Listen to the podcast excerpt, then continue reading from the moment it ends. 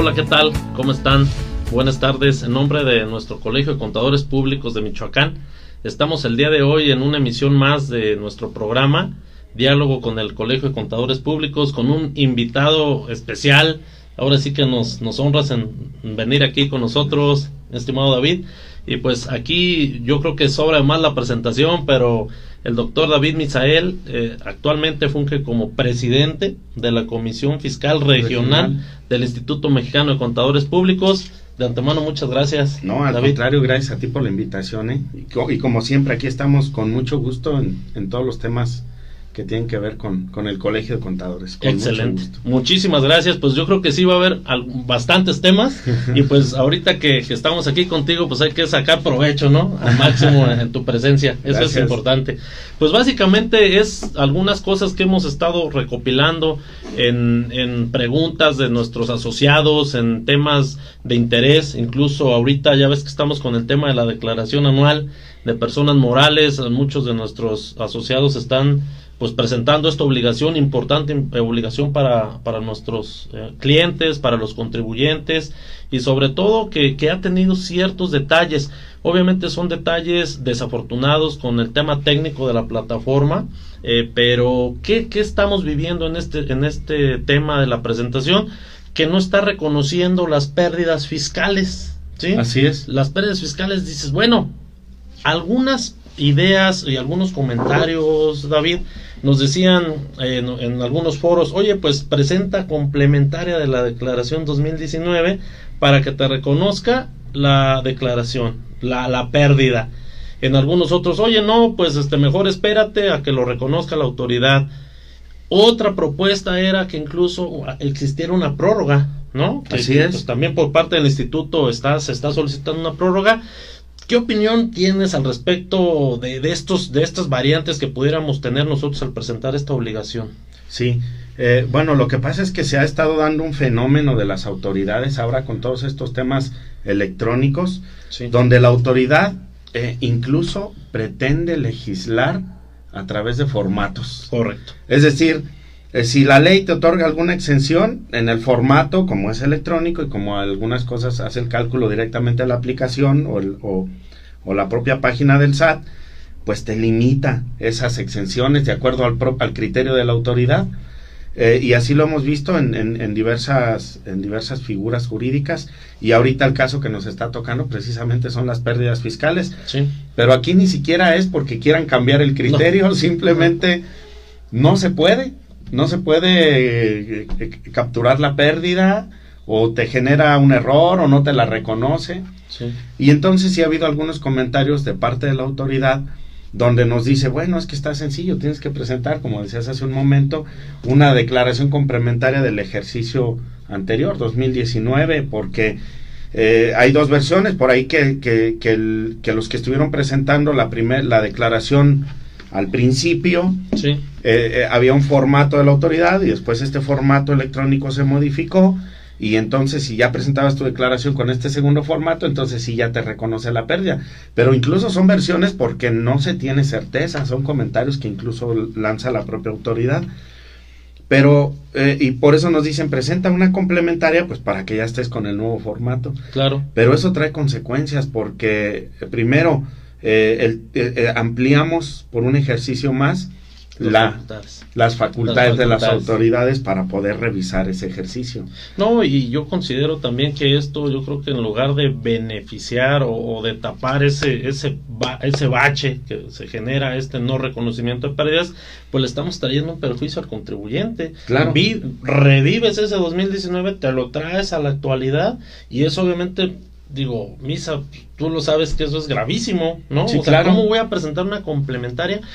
Por ahí la autoridad no es oficial, algunas versiones comentan, no, no te la voy a tomar para facultades, yo voy a seguir respetando, pero ¿y quién te dice que, así va a ser? La, la, autoridad, eh, se dice en el medio, no tiene palabra de honor, entonces te puede decir lo que sea, es más, puedes estar platicando con el, el, administrador local, el, el administrador desconcentrado ahí y en persona te dice, te doy mi palabra pero finalmente es una autoridad, no sabemos el cuánto dure, o es más, puede ser que ya ni siquiera lo recuerde.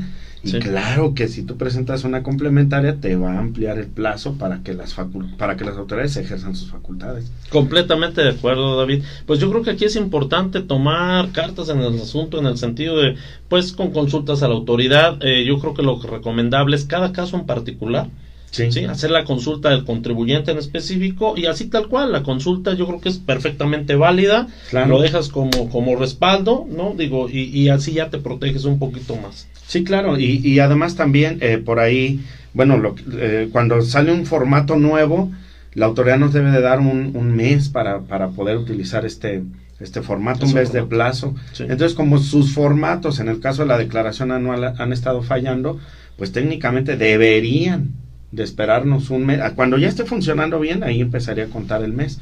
Pero hasta ahorita no han querido autorizar ninguna prórroga. Nada, nada. Y ha sido petición, incluso, repito, de nuestro propio Instituto Mexicano de Contadores Públicos, eh, pero no hemos tenido aún respuesta. Esperemos, pues, cómo se manifiesta ¿no? la autoridad al respecto. Mientras, pues, lo mejor es cada caso en particular atacarlo, consultando, eh, como bien lo comentas, eh, pues la autoridad nos puede dar ese mes, pero eso sí les recomendamos pues que se acerquen con, su colegio para ver los criterios dentro de las comisiones, que también es importante, dentro de la COFIRE, la Comisión Regional, eh, es muy importante también las, líneas que van siguiendo, ¿no? Es yo creo que bastante importante que se acerquen todos nuestros compañeros asociados. Sí, claro, acabamos de escuchar una, una, un comentario pues a mí se me hace un poquito desafortunado por parte del Ejecutivo que dice que ahora sí ya no se van a necesitar contadores, lo acaba de decir. Ya, qué bueno, ya.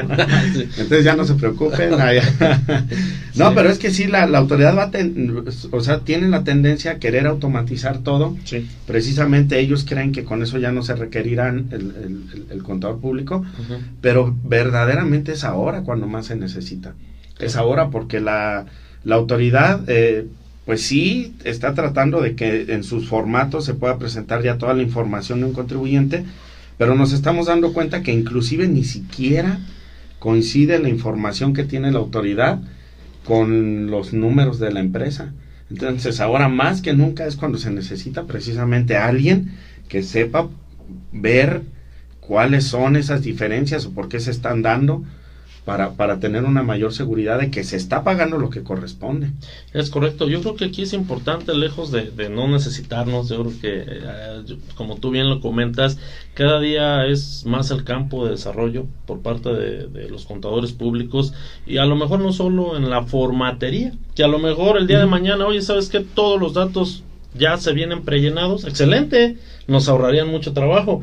Obviamente, lo que comentas es preocupante que hay muchas fallas en los formatos, hay mucho tema, por ejemplo, en, las nóminas también, que es un tema importante.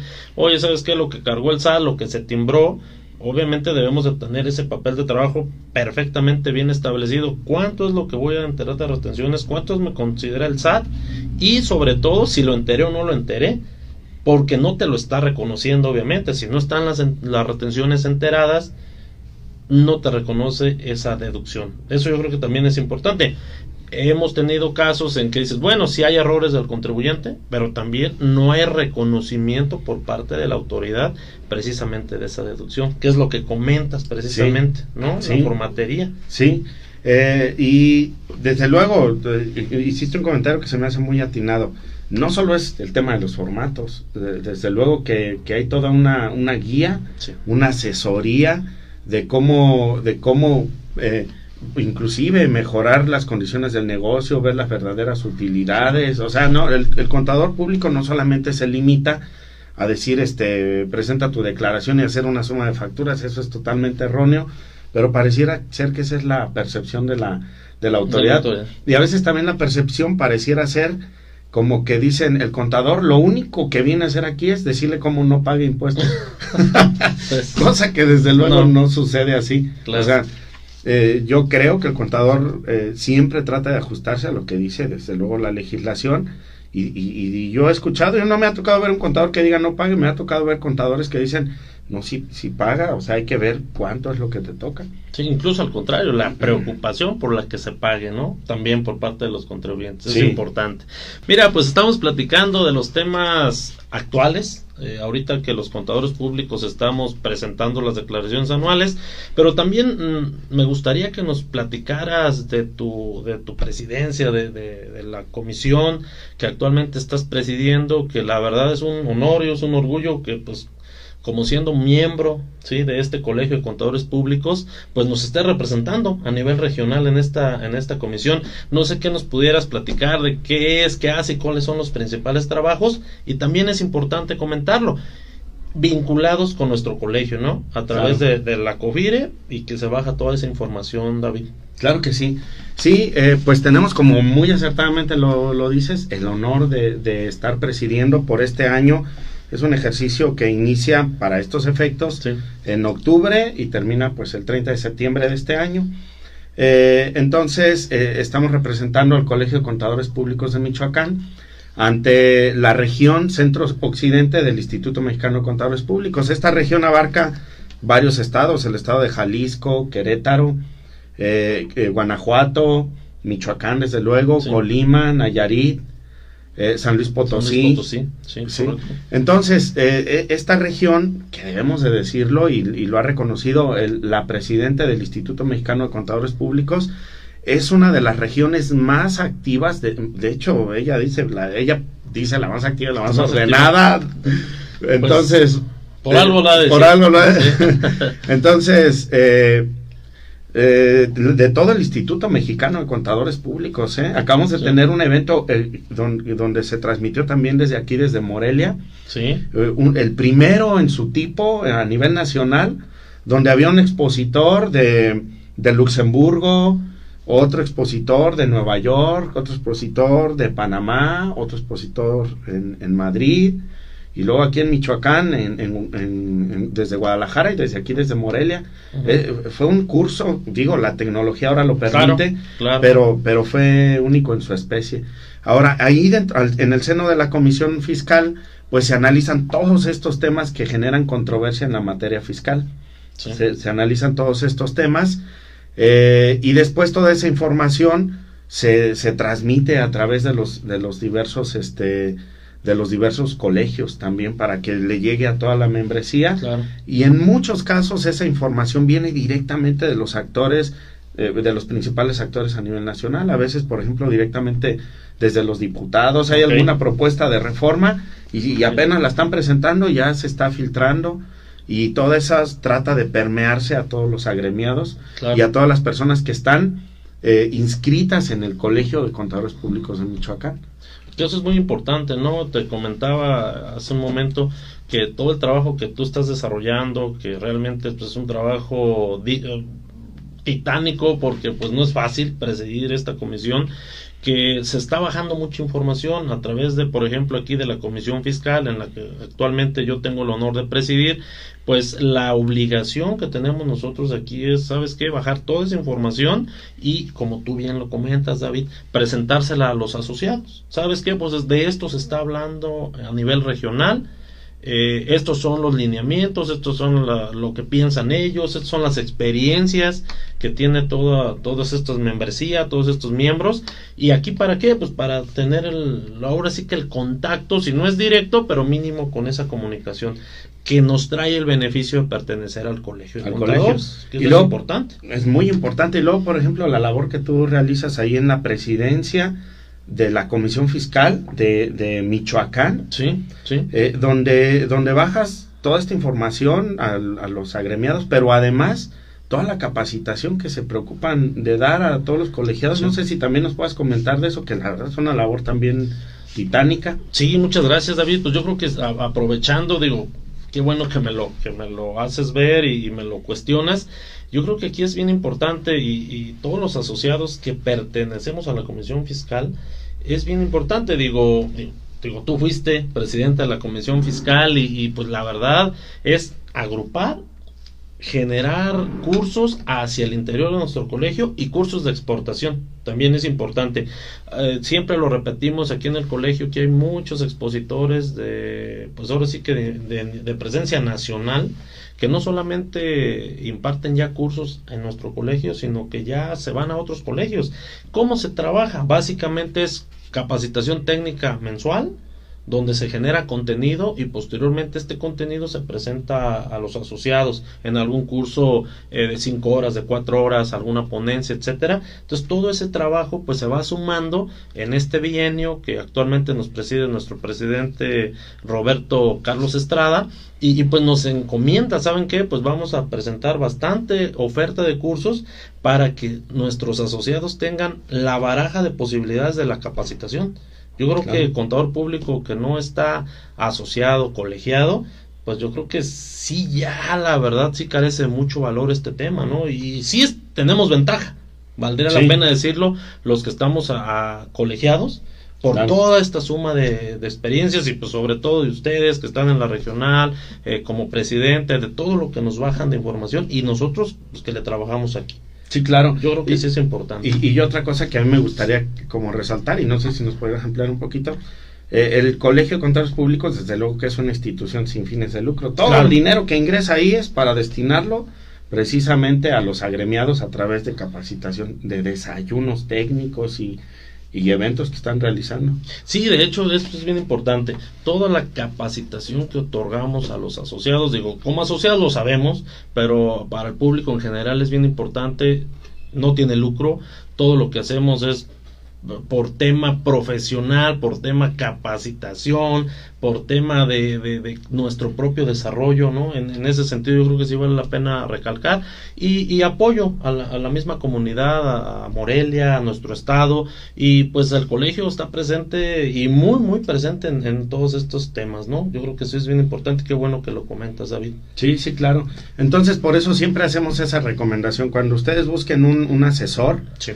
sí pregúntenle si está colegiado, si, si pertenece a alguna agrupación a la que ustedes consideren Obviamente nosotros siempre vamos a recomendar al Colegio de Contadores Públicos de Michoacán. Claro. Eh, pero, pero siempre que esté colegiado, porque es una persona que se preocupa por estar eh, capacitado, por, por tener los mejores criterios, y esa es una de las labores que hace el Colegio de Contadores Públicos de Michoacán y desde luego el Instituto Mexicano de Contadores Públicos. El Colegio de Contadores es parte de este Instituto Mexicano de, de, Contadores, Públicos y sí, verdaderamente están muy preocupados todos los integrantes por, por estar pendientes de todos los cambios, estar pendientes de todas las reformas y que verdaderamente esto se permee, ¿no? A todos los asociados. Claro, claro, es importante. Yo creo que es un tema, digo, tomo tus palabras, David, también, eh, y aprovechando nuevamente que estás aquí con nosotros y que estamos aquí en esta, en esta eh, conversación.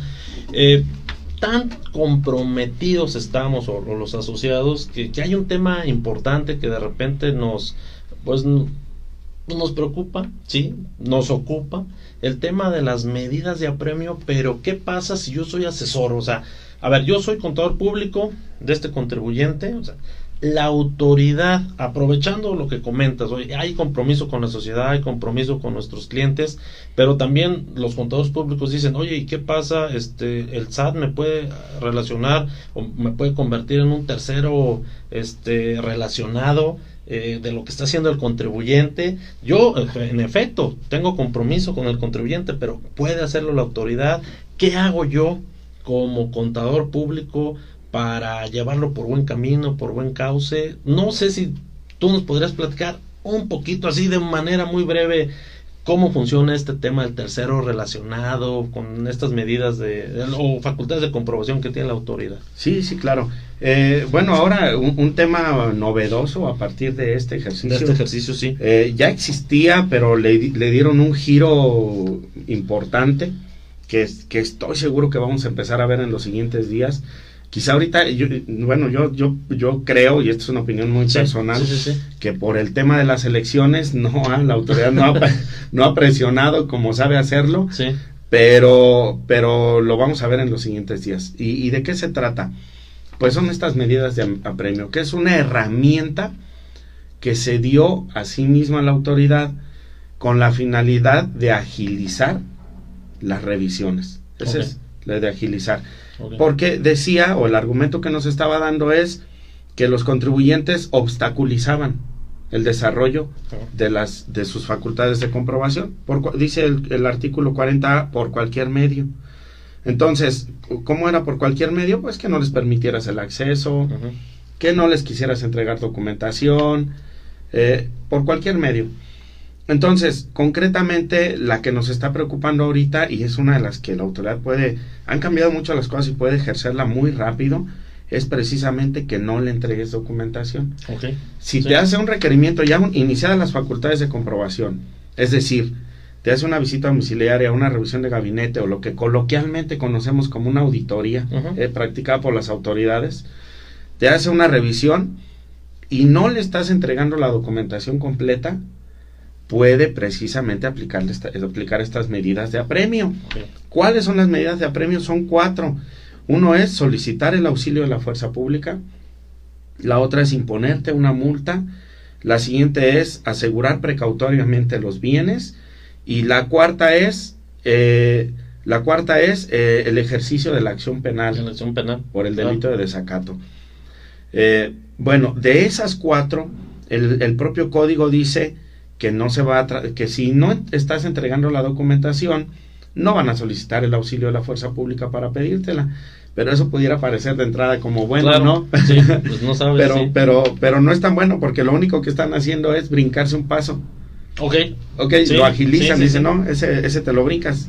Entonces nos pasamos al de la solicitud, de, la de imposición de una sanción. Es decir, te requiero información, no me la entregas, pues te impongo una sanción. ¿Sí? Me pueden imponer hasta tres sanciones. Si, si hago caso omiso a la entrega de la documentación, o entrego la documentación y a juicio de la autoridad no la entregue completa, entonces pueden asegurar precautoriamente bienes. Y ahí es donde está el problema. ¿Por qué? Porque dentro había un orden para asegurar precautoriamente esos bienes.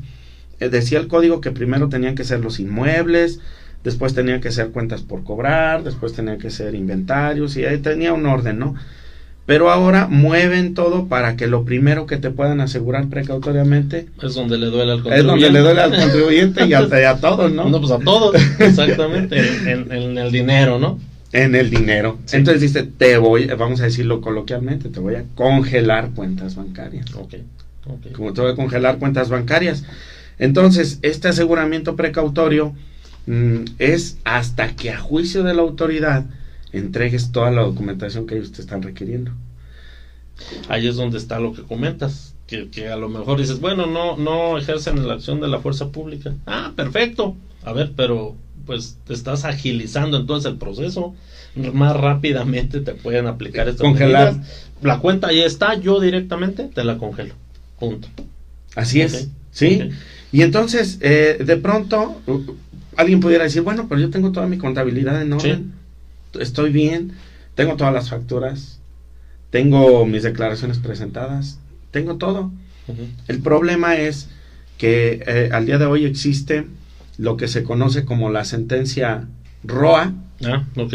Sí, que, sentencia ROA porque fue un magistrado precisamente de apellido ROA, que por cierto en ese curso que les comentaba que, que fue a nivel mundial, mundial. Eh, estuvo ahí presente eh, así eh, dando algunas alguna charla, ¿no? ¿Qué ha pasado? ¿Cómo lo estamos viendo en, las revisiones? No sé, David, que nos explicaras en qué consiste y lo vamos, lo vamos este, ahora sí que puntualizando. Claro que sí. Bueno, el, detalle de esta sentencia ROA es que de pronto nos amplía lo que se entiende por el concepto de contabilidad. Y, ahora ya nos, nos agrega, digo, no me voy a meter tanto a detalle, pero sí dar un panorama muy general. Incluso nos dice que, que debemos de tener, eh, por ejemplo, de, como parte de la contabilidad, ya no solo la póliza contable, la factura, que es lo, no, lo básico, lo, básico, y ahora últimamente los contratos, que estamos hablando de un tema de contratitis. Sí, para todo queremos contratos, ¿no? Para todo, para todo. Luego nos dicen, digo, te voy a interrumpir. no, no, no. Ahí de repente dicen, oye, pues mínimo si lo acabas de hacer, pues ahí dale una ensuciadita, ¿no? Acá entre el gremio. Sí, efectivamente es la contratitis y ya nos queremos especializar eh, de repente en contratos, pero bueno, sí es un tema preocupante. Sí. El tema de los contratos. Sí, es, es preocupante. Pero a es todo un tema un solamente tema. los contratos. Y, Y luego, adicionalmente a esto, me dicen, oye, ¿pediste cotizaciones? Anéxalas. Oye, anexa un peritaje. Todo eso dice la sentencia Sí, claro. ¿Por qué tú consideras que eso que estás comprando es necesario para tu empresa? Anéxame un estudio de que me digas por qué eso que estás comprando va a beneficiar a tu empresa. Anéxame un peritaje donde diga por qué elegiste eso que compraste y no las otras opciones que te daban en las cotizaciones. Fíjate ya todo lo Es- que... Sí, sí, hay bastantes elementos. O sea, ya, ya el, el viejo concepto que comentábamos de la contabilidad o que aprendimos en la escuela, pues se quedó muy atrás. Muy Al final atrás. del día, digo, la póliza, el- la factura, se acabó. Y, Sí. y- y luego lo estamos llevando a un exceso. Esto, por ejemplo, va a ser difícil que alguien lo tenga. Por ejemplo, Sí. que te digan, eso que compraste tú, y qué es lo que te estamos rechazando de, de- deducible. De- tu deducible. Ajá. Eso que compraste, dime cómo hubiera impactado, por ejemplo, hazme un estudio cómo hubiera impactado en la competencia. Claro. Allá con sus números, y a ver allá cómo hubiera impactado. Y dices, espérame, yo para empezar ni siquiera sé qué hizo la competencia con sus números. No creo que me quiera compartir sus números, su contabilidad, sus estados financieros. Pues cosas así, a ese extremo llegamos. Es, es delicado, incluso en las revisiones que, que de repente practicamos como auditores, eh, pues tú llegas con ese checklist, se podría decir, ese listado, y pues las- los contribuyentes y de repente dicen, oye contador, pues es que todo esto, ¿cómo te lo voy a conseguir? Voy a tocar un tema importante aprovechando que abriste este tema en la sentencia ROA, las devoluciones de impuestos, devoluciones Ahí, de IVA en específico. Sí, entonces dices, bueno, es parte de los elementos que bien comentas. Dame las cotizaciones, ¿sí? Dame los contratos. Yo creo que los contratos ya es como lo más normal. Aparte de la factura y de la póliza contable, ¿no? Y de la balanza, estados de cuenta, etcétera, ¿no? Lo que es contabilidad, los contratos ya se vienen a convertir en algo sumamente normal. Que, que des- desafortunadamente el espacio no nos alcanza ahora el tema de la fecha, cierto, también, que es un tema que se escapa. Pero bueno, ahí están los contratos. Pero viene el tema preocupante. El tema de la material que, que tú comentas, David. O sea, a ver, ¿cómo me puedes demostrar que este servicio o ese producto que tú estás contratando, comprando, adquiriendo, le hace falta a la empresa? Eso es complicado. Entonces, Muy complicado. Obviamente yo lo traduciría a esto, digo, salvo tu mejor opinión y, y tu recomendación, David, a tener un control interno. Un Sí, control interno excelente en la empresa y que nosotros como contadores públicos vayamos guiando a los empresarios, a los contribuyentes a tener el control interno perfecto. ¿Sí? Así es. Teniendo un control interno, teniendo un listado de todos estos elementos que tú comentas, en- de que, que, que observa esta sentencia, yo creo que el día a día se nos va a hacer un poquito más... mm, Pues ahora sí que vamos a cumplir, en primer lugar, una, una facultad de comprobación. Si queremos o los contribuyentes que tienen esa posibilidad de solicitar las devoluciones de IVA, pues que ya tengan su control interno, ¿no? Con todos estos elementos. Es lo que nosotros vemos en la comisión fiscal, incluso constantemente hay pues comentan los compañeros asociados, hay excesos por parte de la autoridad, eh, se sobrepasa un poquito en el tema de la revisión de los requerimientos de información que te solicita, que es parte de lo que estás comentando. Oye, ¿qué hacemos? ¿Acudimos con Prodecon? ¿Se vale acudir con Prodecon? ¿Presento un recurso? ¿Me voy al de nulidad? ¿Me amparo? O sea, ¿qué hago? Es, es una baraja de posibilidades. Entonces se abre precisamente la puerta con eso que comentas, ¿no? Sí. En ese sentido. Y luego, antes, hasta el ejercicio anterior, no cumplías con toda esta información y te rechazaban la deducción. Sí. Pero a partir de este año, no cumples con toda esa información, que ya insistimos, es una cosa difícil de cumplir. Es complicado. Y la autoridad te va a decir, no solo te rechazo la deducción, sino te, te, te, te bloqueo tus cuentas bancarias y dices, oye, espérame, ¿por qué? Pues porque no me dan la documentación. Que es lo que partimos del comentario anterior de las medidas de apremio. ¿Y qué es lo que va a hacer la autoridad? Te va a decir, mira, está muy fácil, págame las diferencias ya y te desbloqueo tus cuentas bancarias.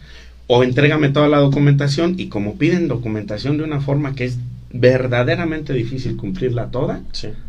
pues casi casi nos van a estar sometiendo a que tengas que pagar las diferencias o desistirte de las devoluciones y eso va a ser muy ágil para, para la autoridad, ni siquiera va a tener que esperarse a terminar la auditoría. Empezando, te dicen, entrega otra vez esta documentación, no la tienes, te bloqueo cuentas bancarias. Los que cuentas. Y te te cortan el oxígeno. Exacto, paralizan a la empresa. Es bien interesante eso que comentas. Yo creo que es cuestión, digo, hay dudas, hay muchas dudas. Yo sé que es, es un tema, David, la verdad es importantísimo eso que comentas. Y yo creo que nos pasaríamos aquí platicando bastante tiempo. Te agradezco, digo, en primer lugar, que estemos aquí platicando de estos temas y pues yo creo que es acercarse al Colegio de Contadores con las comisiones respectivas, es importante y pues ahora sí que, es, es trascendental que estemos en comunicación. David, ¿algo que quieras agregar? No, no, gracias. Si, si, quieren tener acceso a esa sentencia arroba, pueden acercarse al Colegio de Contadores, ahí les hacemos llegar una, ah, una copia, la comisión fiscal que, que presides y, e información que tiene que ver con este tema. Excelente. Pues muchísimas gracias y un gusto. Al contrario. Un gustazo. Muchas gracias al auditorio y nos vemos en la próxima sesión. Ha sido un placer estar aquí. ¿eh? Gracias, David. Gracias, amigo. Que estés muy bien. Hasta luego.